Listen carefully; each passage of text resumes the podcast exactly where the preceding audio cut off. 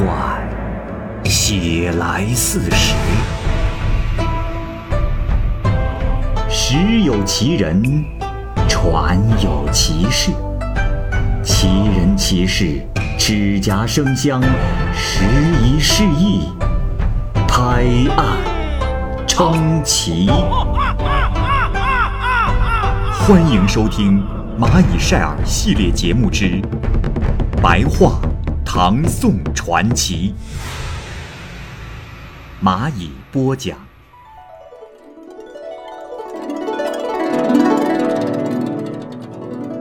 马整。唐穆宗长庆年间，有一个处士马整，性格淡泊，喜欢游览山水风光，不必崎岖险阻。全都能攀登上去。这一天在湘中地方，就想啊到衡山祝融峰上去拜见伏虎师。到了山上的佛堂，诵经礼拜的道场特别的清洁，瓜果食品散发着清香，并在佛榻上摆着银器。这时，他看到了一个老和尚，眉毛雪白，粗野魁梧。特别的喜欢马整和仆人带着行李来此。和尚说：“先生，贫僧想借您的仆人，派他到附近的县城去买些盐和奶酪。”马整就答应了和尚的请求，仆人拿着钱就下山去了，和尚也随之不知了去向。不大一会儿。另有一个山人马爪也独自来到了这里。马爪看见了马整，很是安慰和高兴。他呢就告诉马整说：“哎呀，终于是看到了个活人呐，吓死我了！刚才在道边儿，我看见了一个老虎正在吃人。哎，不知道谁家的孩子遭了殃啊！”马爪说出了那个人的穿衣打扮。原来此人正是马整的仆夫，马整大为的惊骇。这时山人马爪又说：“嗨，还有更可怕的呢！我在远处看那老虎把人吃完，就脱掉了虎皮，呃，穿上了和尚的衣服，变成了一个老和尚。”马整听后异常的恐惧。等到马爪见到了和尚，他私下对马整说。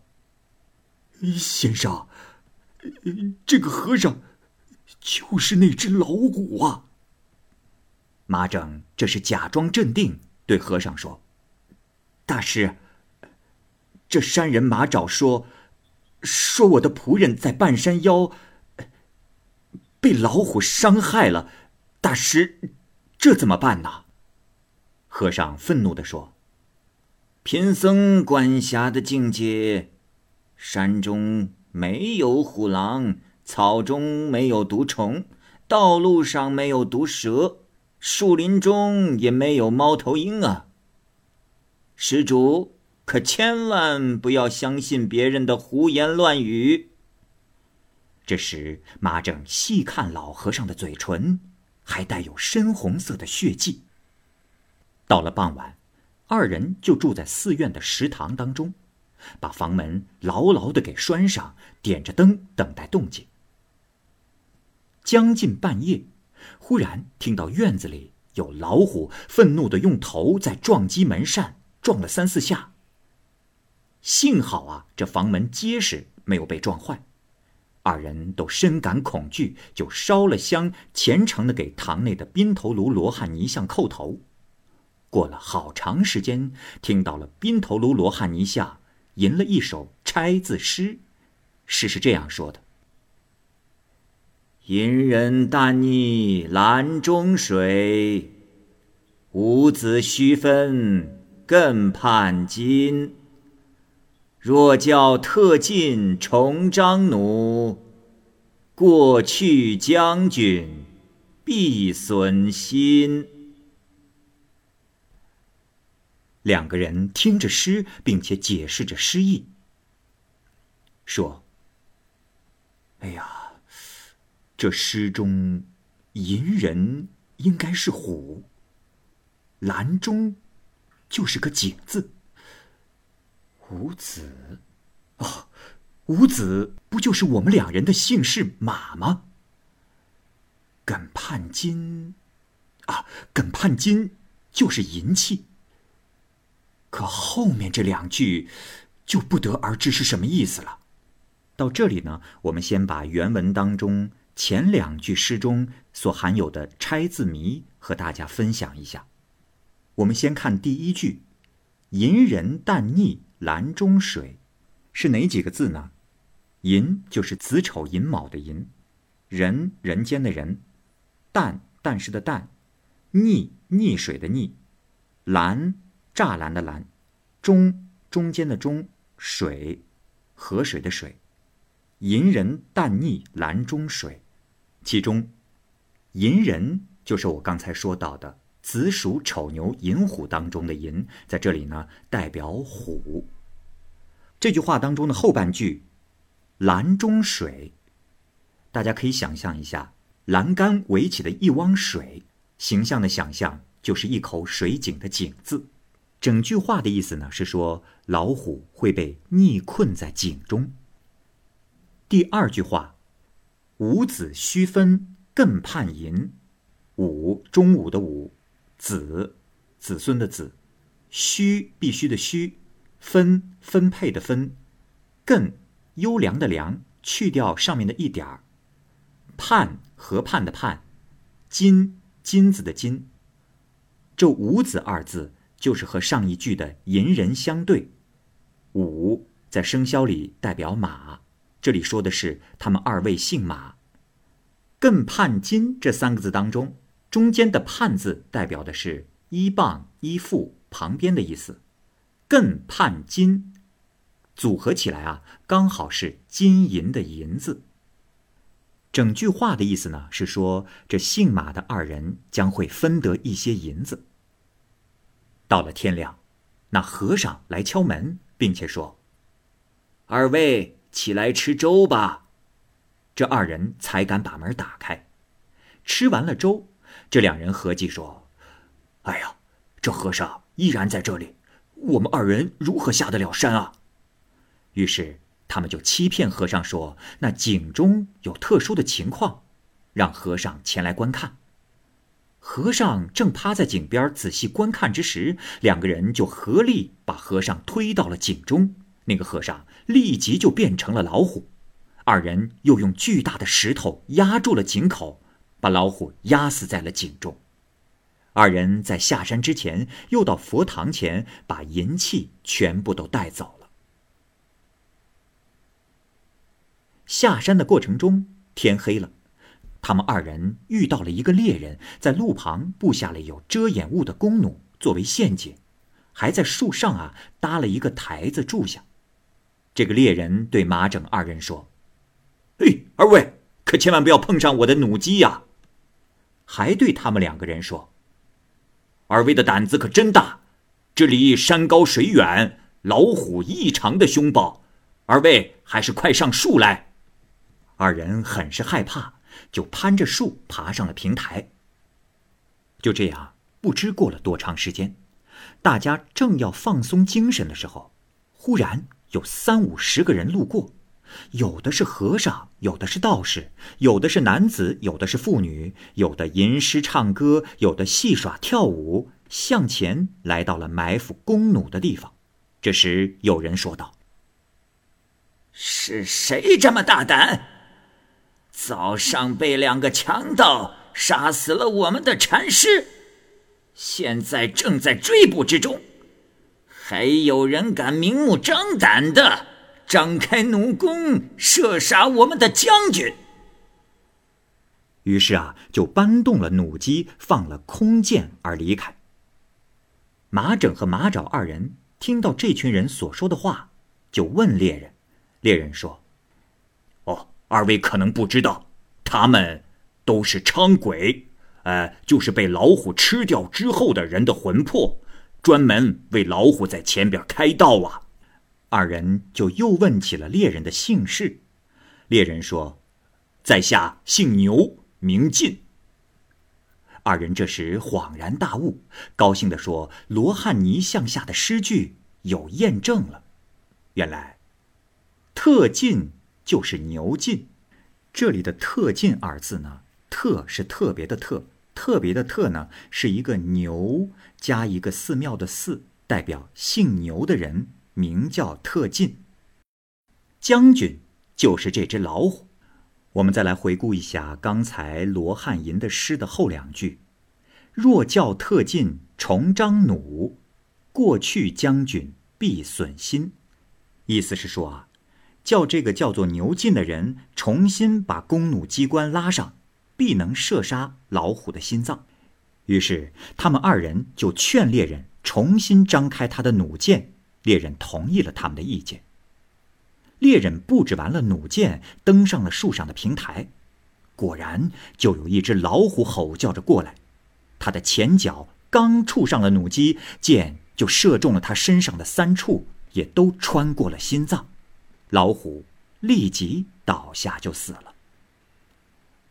过了一会儿，那些伥鬼又奔跑回来，伏在老虎身上，哭得很是哀伤，说：“呃，是谁？是谁杀死了我们的将军呀？”马整、马昭二人就愤怒地斥责他们说：“哼，你们这些无知的下贱鬼！”被老虎咬死，我们现在替你们报了仇，你们不说报答也就算了，还敢痛哭，岂有做鬼魂的如此不明事理？哼！这伥鬼们听完此话，就安静了下来。忽然有一个伥鬼说道：“公子，我们完全不知将军就是老虎，听了公子的话，这才恍然大悟。”然后就到老虎的跟前去骂老虎。这里再补充一句，大家所熟知的成语“为虎作伥”，就来源于此典故。这些伥鬼对马整等人表示感谢之后，就离开了。到了天亮，马整等把二人的银器又分给了猎人一些，就回家去了。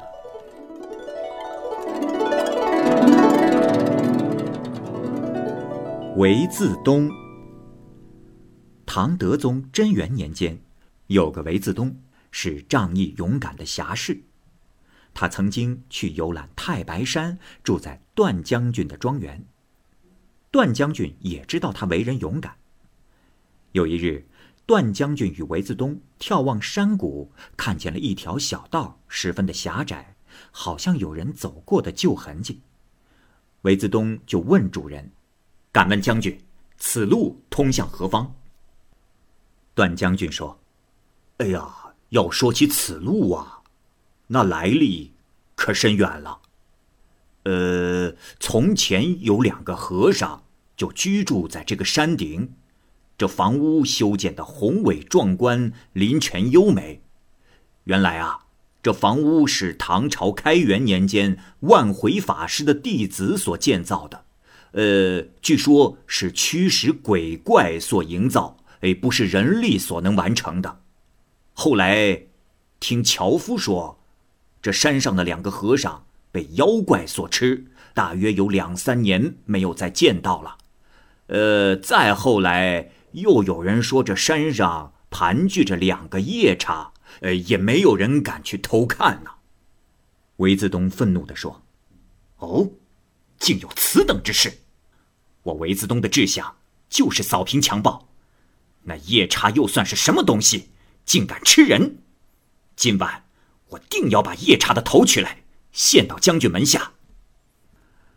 段将军阻止他说：“哎，韦子东啊，你可要三思啊！空手搏虎，徒步渡河，死了难道不后悔吗？”韦子东是头也不回，提剑振衣前去，势不可挡。段将军悄悄地说。嘿，这韦自东，看来要自取其祸呀。韦自东手攀藤萝，脚蹬岩石，就到达了和尚修炼之处。那里寂静无人，只看到两个和尚的住房，门户大敞，鞋子禅杖俱全，行李整齐，却有灰尘聚集在上面。又见佛堂当中细草茸茸，好像有巨大的动物躺在上面睡过觉。这四面的墙壁上都挂着野猪、黑熊之类的野兽，还有烧烤剩下的肉类。另外呢，就是锅和一些柴火。韦子东这才相信那樵夫所说的话并不假。他估计那两个夜叉是出去寻找猎物，还没回来，于是就拔下了一棵柏树。那柏树的直径有碗口那么粗，他去掉枝叶，做成了大棒。拴住了房门，用石佛抵住柏木棒。到了夜里，月光如耀，如同白昼。还没到半夜啊，就听见夜叉拿着捉来的鹿回来了。到了房门口，因为房门关闭而发怒大叫，并用头撞门。没几下啊，那石佛就断了。夜叉因为用力过猛，也摔倒在地上。韦子东就拿起了百木棒打他的头，两棒。就把那夜叉打死了，然后又把夜叉拖进了屋里，重新抵上房门。不过一会儿，另一个夜叉也就回来了，好像啊对先前回来的夜叉不迎接自己而发怒，也吼叫着用头撞门，又跌倒在门槛上。韦子东拿起百木棒，又是狠打几下，这个夜叉也死了。韦子东想，这雌雄两个夜叉都死了。应该没有其他同类，于是就关上了门，把鹿煮了吃了。到了天亮，韦子东割下了两个夜叉的头，又拿着剩下的鹿肉给段将军看。段将军大吃一惊，说道：“哎呀，韦子东啊，你可真是周楚一类为民除害的英雄啊！”于是就把鹿肉煮了，喝酒吃肉，极尽欢乐。这远近知道此事的人都来围观，像一堵墙似的。这里稍微解释一下周楚。周楚呢是晋朝人啊，他年轻的时候品行不好，和南山中的白额虎以及长桥水底的蛟被乡里的人称为三害。后来他斩蛟射虎，乡人误会他也已经死了，就同声相庆。他这时才知道自己原来也是遗害。就幡然醒悟，后来成为了有用之才。这时有一个道士在稠密的人群中向韦子东作揖说：“义士啊，贫道有所请求，希望义师准许。”韦子东说：“啊，师傅请讲，我这一生都不吝啬救人急难，又有什么不可的呢？”道士说：“义师啊。”我出家当道士，一心就想修炼灵丹妙药，不是一朝一夕了。两三年前，有位神仙为我调配了一炉龙虎丹，我就在那洞中炼制了很长时间。现在丹药就要炼成，可是却有很多的妖魔进洞，到炉前撞击。我那灵药几乎全废了，我一直在寻找正义勇猛之士，能够提剑守卫我的丹炉。我也向上天发誓，若是丹药能炼成，定会分给他一些。呃呃，不知道义士可否去一趟啊？韦子东兴奋地说：“啊，蒙师傅不弃。”我定帮助师傅完成愿望，于是就提着剑跟着道士走了。他们跋山涉水，在太白山高峰的一半处，那儿啊有一个洞穴，约有一百多步深。这儿就是道士炼丹之室，里面呢还有一个弟子。道士就和韦子东约定说：“义师啊，明天清晨五更之初，就请您提着剑。”站在洞门，若是见到了怪物，只管用剑击杀他。韦子东斩钉截铁的答应了。他呢，在洞外长久的站立着，等候妖怪。不大一会儿，果然有条大蛇，长数丈，金色的眼睛，雪白的牙齿，喷出浓郁的毒气，将要进洞。韦子东用剑击蛇，一下就击中了他的头部。很快啊，这蛇就化成了一团轻雾而去。大约过了一顿饭的时间，又有一个女子，容貌绝对艳丽，拿着荷花漫步而来。韦子东又是用剑一扫，那女子啊，就像云气一样就消失了。又是大约一顿饭的功夫，天快要亮了。这时有个道士乘云骑鹤而来，前导和随从队伍严整。他慰劳韦子东说。这妖魔已经全都没有了，我弟子的丹药也快炼成了，我此次前来是要替他验证。齐鹤的道士呢，在空中盘旋，等到天亮就要进洞。他呢，对韦子东说：“嗯，很高兴你能帮助他炼丹成功。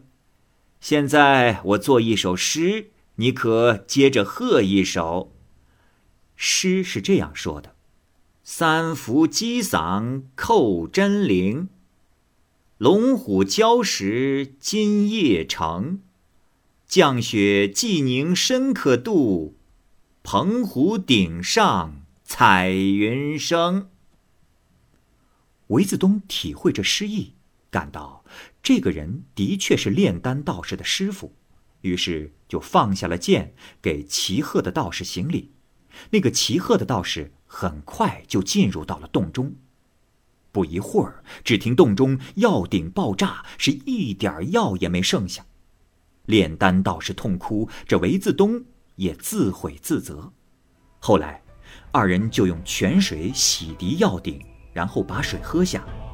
韦自东喝了之后啊，就出现了少年容颜，之后就到南岳衡山去了。没有人知道他住在哪里。现在，在段将军的庄园中，还有夜叉的骷髅存在。那炼丹的道士，也不知去向。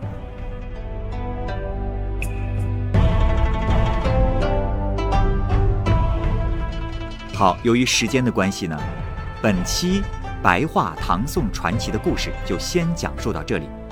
也同时呢，欢迎各位朋友关注和订阅蚂蚁晒尔的其他系列故事。我是蚂蚁，我们下期节目见。